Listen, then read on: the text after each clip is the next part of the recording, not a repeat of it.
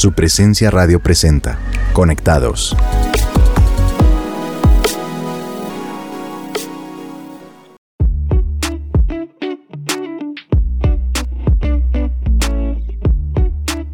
Buen día para todos, les damos la bienvenida a Conectados de su presencia radio. Mi nombre es Ricardo Gaviria y estoy acompañado de mi bella esposa Alice Gaviria. Hola a todos, qué alegría estar aquí con ustedes. Recuerden que pueden encontrar todos nuestros episodios en nuestro podcast de Spotify o en la página supresenciaradio.com. El tema que les traemos hoy es muy interesante. Así es, y yo quiero comenzar haciéndote una pregunta. Normalmente, ¿con qué cosas te tienta el enemigo para hacerte caer? Cuando me hablas con voz de ogro, uy, yo me siento tentada a responderte igual o peor, pero siento al Espíritu Santo recordándome que tengo una voz de pajarito y mejor te respondo dulcemente. También me siento tentada cuando llamamos a nuestras hijas al celular y no responden. Ahí mi tentación es imaginar lo peor y hacerme videos que les pasó algo malo. Y a ti, mi guapo, te hago la misma pregunta. ¿Cómo te aborda el enemigo para hacerte caer? Mm, pues bueno, a mí procura hacerme caer con el desánimo y la duda, porque a veces estoy trabajando en un proyecto, en una presentación, en un negocio, y las cosas no salen como espero. Se presentan muchos inconvenientes o trabas. Y también me quiere hacer caer con la duda, porque le he hecho un montón de peticiones a Dios y el enemigo me pone ideas en la cabeza diciéndome, ¿será que Dios sí me puede ayudar? ¿O será que Dios sí escucha mis oraciones? Y bueno, y también esta otra, ¿será que Dios no me puede sacar de esta situación? Y bueno, como tú lo decías, el tema de hoy es muy interesante, porque así como Adán y Eva pecaron, nosotros también podemos ser víctimas de los engaños del diablo. ¿No es así? Y lo digo porque creo que todos conocemos bien esta historia. Así es, pero hoy queremos comenzar dejándole a nuestros oyentes esta poderosa verdad, como dice en 1 Corintios 10 del 12 al 15. Por lo tanto, si alguien piensa que está firme, tenga cuidado de no caer. Ustedes no han sufrido ninguna tentación que no sea común al género humano, pero Dios es fiel y no permitirá que ustedes sean tentados más allá de lo que pueden aguantar. Más bien, cuando llegue la tentación, Él les dará también una salida a fin de que puedan resistir. Y queremos saber ustedes qué responderían a esta pregunta. ¿Cómo los aborda el enemigo para hacerlos caer? Bueno, y mientras piensan en la respuesta, los dejamos con uno de los lanzamientos más recientes de su presencia Worship, Hijo de Dios.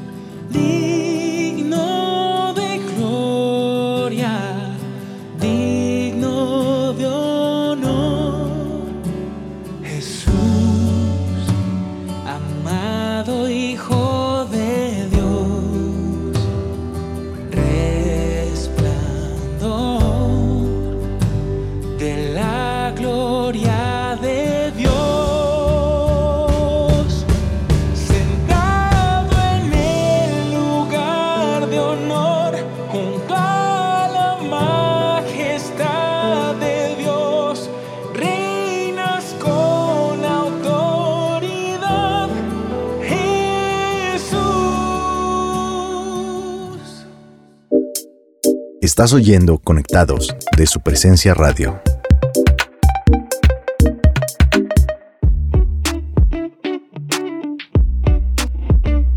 Estamos de regreso en Conectados de su presencia radio y antes de esta canción les habíamos dejado esta pregunta. Normalmente, ¿cómo te aborda el enemigo para hacerte caer? Escuchemos lo que algunos de ustedes nos dijeron.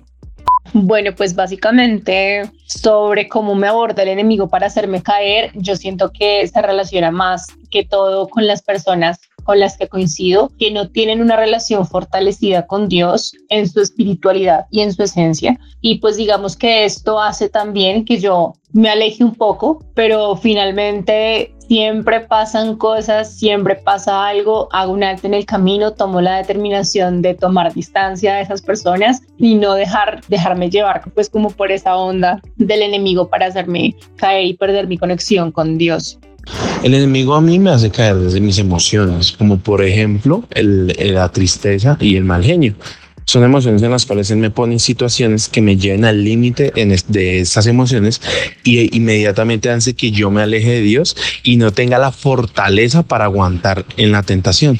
Inmediatamente yo me desconecto de Dios porque siento como, como si mi cabeza em, solo gritara rabia o solo gritara tristeza y no me dejan escuchar fácilmente la voz de Dios para lograr aguantar la tentación que estaba el enemigo poniendo en mi vida.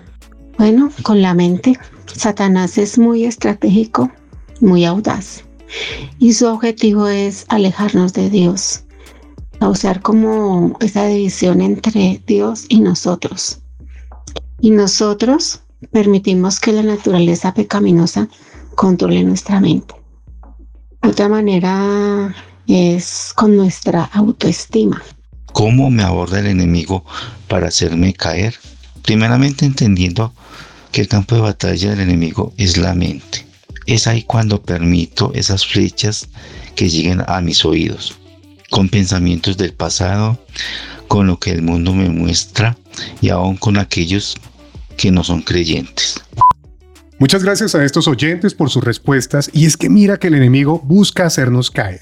Por ejemplo, cuando nos encontramos cansados, débiles, preocupados o cuando estamos inmersos en momentos de ocio o de pereza es cuando somos más vulnerables. Y eso yo lo asocio como cuando un boxeador durante una pelea baja su defensa, porque cuando eso pasa es inminente que su rival lo va a golpear. Como decimos aquí en Colombia, damos papaya. Esto que dices sobre el ocio y la pereza me hace acordar de la muy conocida historia del pecado de David. Esto lo encontramos en 2 Samuel 11 del 1 al 5. En la primavera, que era la época en la que los reyes salían de campaña, David mandó a Joab con la guardia real y todo el ejército de Israel para que luchara contra los amonitas. Pero David se quedó en Jerusalén. Una tarde, al levantarse David de la cama, Comenzó a pasearse por la azotea del palacio y desde allí vio a una mujer que se estaba bañando. La mujer era sumamente hermosa, por lo que David mandó que averiguaran quién era y le informaron que se trataba de Betsabé, esposa de Urias elitita. Entonces David ordenó que la llevaran a su presencia y se acostó con ella.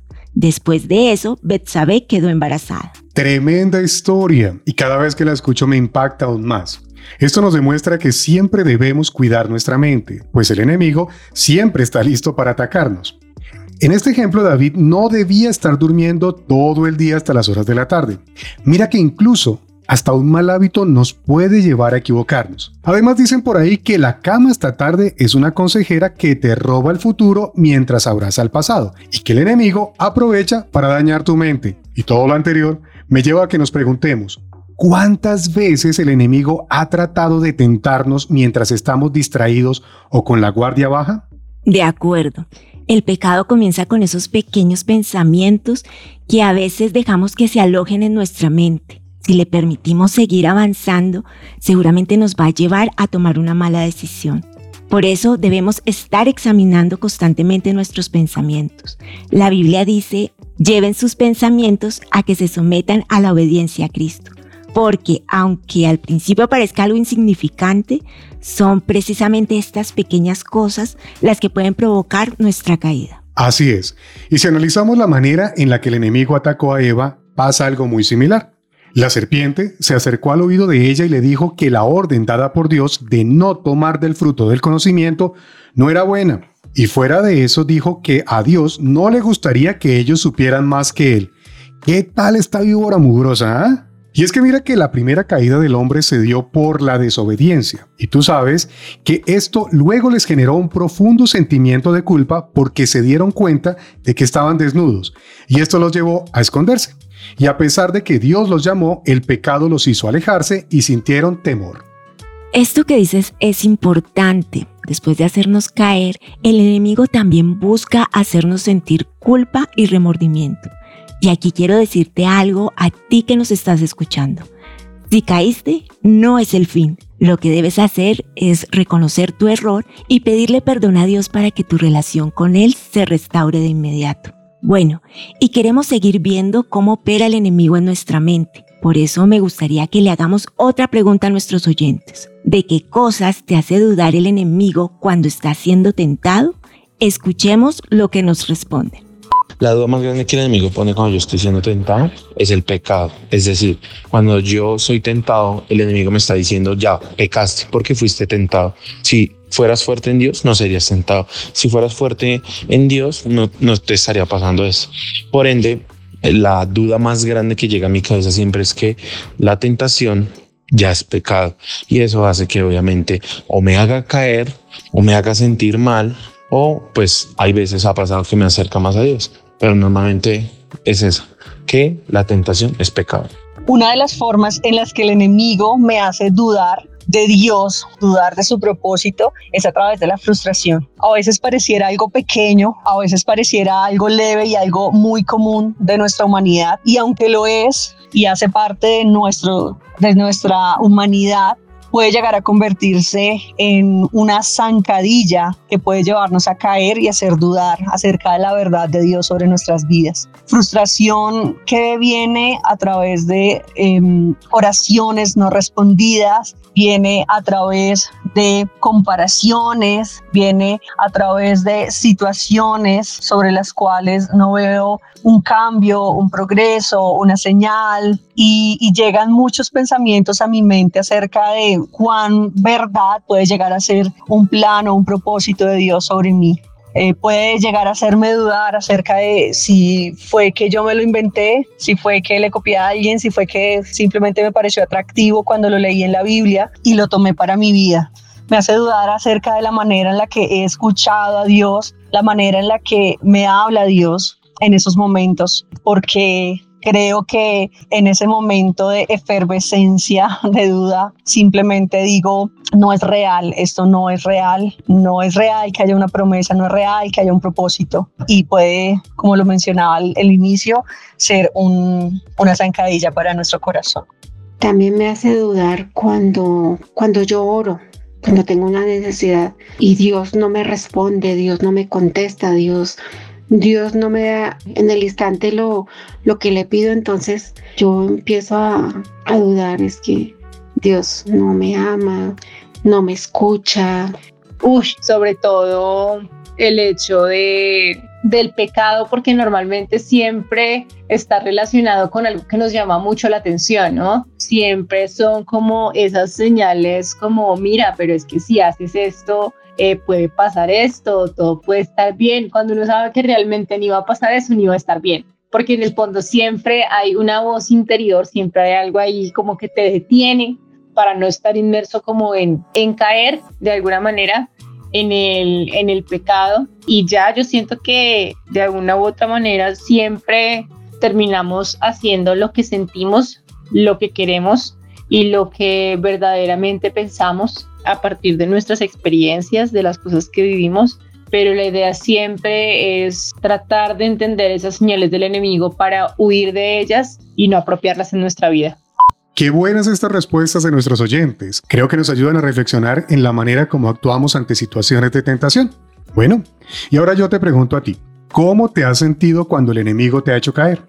Me he sentido horrible, tan indigna que me siento lejos, me siento a kilómetros de Dios pero recuerdo que el amor de Dios es mucho más grande que mi embarrada. Así que me arrepiento rapidito, le pido perdón y vuelvo a sus brazos de protección y paz. Y es que cada testimonio que escuchamos nos lleva a concluir que debemos cuidarnos de las trampas del enemigo, como dice Efesios 6 del 10 al 11. Por último, fortalezcanse con el gran poder del Señor. Pónganse toda la armadura de Dios para que puedan hacer frente a las artimañas del diablo. Esto es bueno practicarlo, además de que es bueno tener presente que muchas veces el problema no es que el diablo logre que pequemos. El problema real es que nos acostumbremos a vivir con el pecado, pues esto endurece nuestro corazón y nos va alejando poco a poco de Dios. Exacto. El problema más grande es que el pecado se normalice. Por eso debemos trabajar en nosotros todos los días, para que a medida que nos fortalezcamos logremos alejarnos mucho más de los hábitos pecaminosos y nos mantengamos más cercanos a la presencia de Dios. Y bueno, con esta reflexión los invitamos a escuchar la siguiente sección en Conectados. Ya regresamos con la parte final de nuestro programa que está buenísima.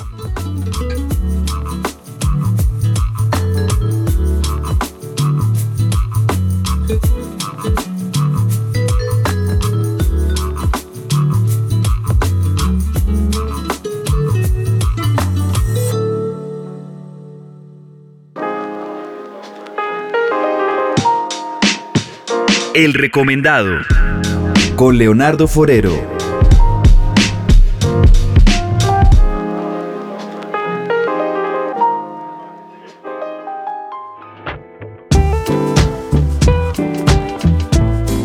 Hola a todos, soy Leonardo Forero Yeto y mi recomendado de hoy es cinematográfico, la historia real de Tim Ballard, un ex agente del gobierno de los Estados Unidos que decide partir hacia Colombia con la misión de liberar a dos hermanos hondureños.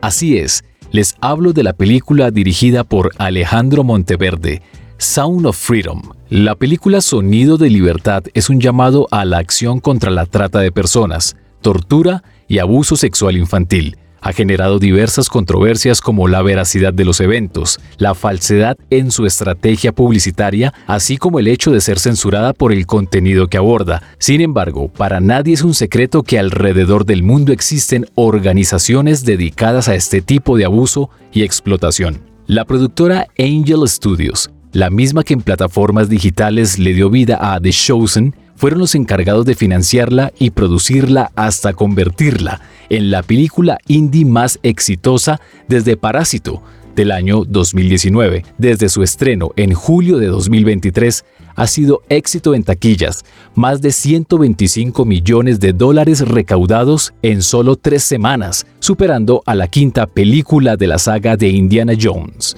Sound of Freedom, aunque destapa una realidad difícil de aceptar, nos presenta un excelente desafío a proteger, cuidar y respaldar a nuestros niños de la explotación sexual, de la pornografía infantil y de la esclavitud laboral.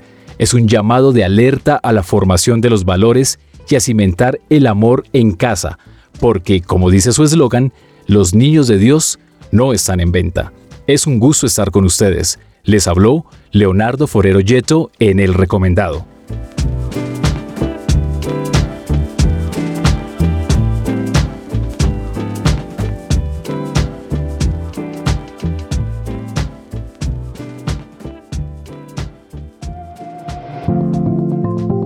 Seguimos en Conectados.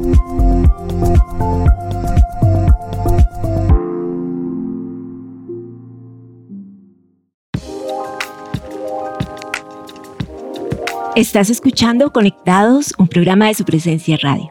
Y para concluir nuestro tema de hoy, recordemos que el diablo es muy astuto y puede hacernos caer poniendo en nuestra mente mentiras y pensamientos incorrectos por eso debemos estar muy alerta y debemos mantenernos practicando nuestras disciplinas cristianas. Así es. Y también recordemos que si caemos debemos levantarnos rápido, sacudirnos y pedirle perdón a Dios, para que nuestro corazón no se endurezca y no se nos vuelva como un pecar. Así que vamos a orar y vamos a hacerlo teniendo en cuenta los siguientes puntos. En primer lugar, vamos a pedir perdón por aquellas malas decisiones que tomamos en medio de la tentación y nos condujeron a la caída. Reconozcamos que muchas veces hemos silenciado al Espíritu Santo y hemos decidido no escuchar su voz. En segundo lugar, pidamos perdón por el pecado cometido y restauremos la relación con Dios que se rompió por la caída, pero también vamos a renunciar al egoísmo, a la conciencia acusadora, a la condenación y a toda maldición producto de la caída. Y por último, busquemos la presencia de Dios para ser restaurados y transformados por Él. Y finalmente, alabemos y adoremos a Dios creyendo que nuestra vida retomará de nuevo el curso correcto. Entonces, teniendo en cuenta estos puntos, vamos a orar. Señor, te damos gracias por hacernos ver que podemos caer en cualquier momento o que ya llevamos mucho tiempo en el suelo y creemos que no ha pasado nada o que estamos bien. Gracias por hacerme ver que el desánimo, la duda, la tristeza y la preocupación son la voz del enemigo que me quiere apartar de ti y de tus promesas. Por eso, te pido perdón porque mi relación contigo se está rompiendo o ya está rota sobre todo cuando escucho más al enemigo que a ti, y por eso hoy renuncio al egoísmo, a la conciencia acusadora, a la condenación y a toda maldición que haya llegado a mi vida a causa de la caída. Y hoy volvemos a ti, Señor, porque necesitamos de tu amor, ese amor que nos limpia, que se lleva toda la suciedad, el pecado y la condenación. Solo tú nos puedes restaurar y levantar después de caer en la tentación. Creemos firmemente que al volver nuestros ojos a ti, volvemos a encontrar el rumbo correcto una vez más. Y también creemos que esta caída no es el fin, porque tú la usas para nuestro bien, para impulsarnos y elevarnos más alto en nuestra fe, porque contigo en nuestro corazón nunca quedaremos postrados. Hemos orado en el nombre de Jesús. Amén y amén. Si quieres ser parte de un grupo de conexión de nuestra iglesia en lugar de su presencia, puedes comunicarte al teléfono 601-746-0202 o por la página web supresencia.com en la pestaña de Conéctate. Allí encontrarás más información. Si te gustó el episodio, búscanos como Conectados de su presencia radio y suscríbete a nuestro podcast en tu plataforma digital favorita. También puedes buscarnos en supresenciaradio.com. Gracias por escucharnos. Por ti abriría el mar en dos, te invitaría a caminar sobre las aguas. Por ti prepararía una cena y lavaría tus pies porque te amo Profundamente te amo, profundamente te amo, profundamente te amo. Profundamente te amo, profundamente te amo, profundamente te amo.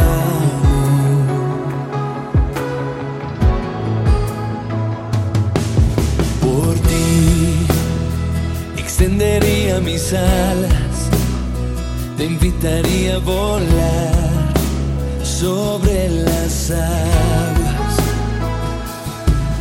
Por ti cantaría melodías con palabras que dan vida, porque te amo.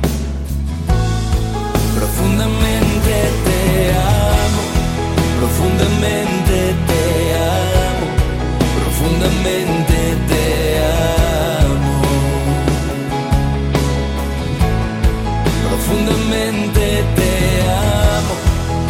profundamente te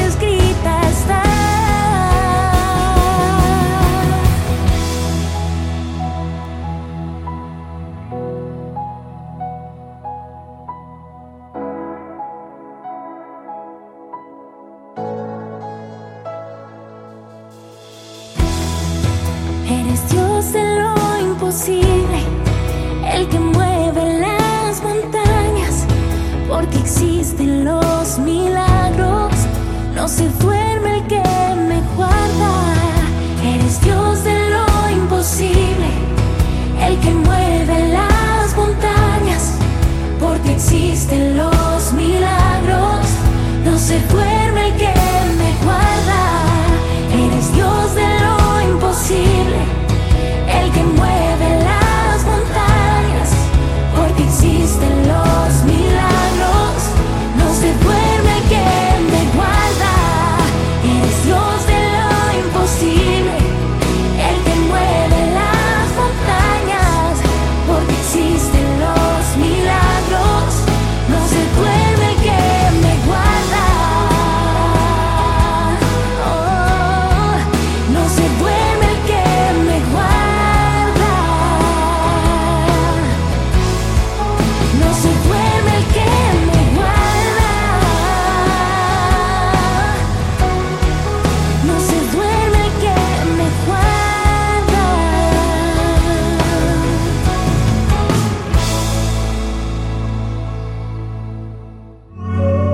Conectados por su presencia radio.